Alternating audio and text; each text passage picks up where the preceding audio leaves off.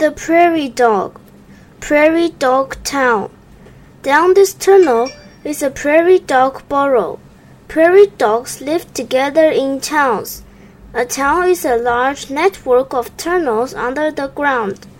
Prairie dogs? Prairie dogs are not true dogs at all. They blend they belong to the squirrel family. They are about the size of a rabbit. Prairie dogs live in some of the western parts of North America. Family groups. Many family groups of prairie dogs live in a town. These groups are called coteries. Most coteries have one adult male, some adult females, and their young. Each coterie lives in its own burrow burrows. Prairie dogs use their sharp claws to dig burrows. They kick the dirt out with their hind back legs. The dirt makes a mound at the entrance of the burrow. The dirt mound helps to keep the burrow from flooding. Inside the burrow, there are many chambers and tunnels inside the burrow. Chambers near the top of the burrow are used for listening for danger. There are also chambers suitable for storing food, for nesting, and for sleeping.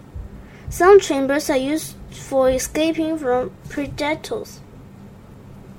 Working together, prairie dogs in a coterie groom each other, play together, and raise their young.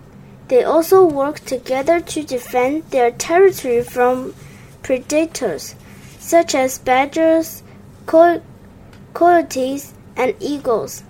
Raising the young. Prairie dogs mate once a year. About one month later, a litter of pups is born in the burrow. The newborn pups have no fur and their eyes are sealed shut.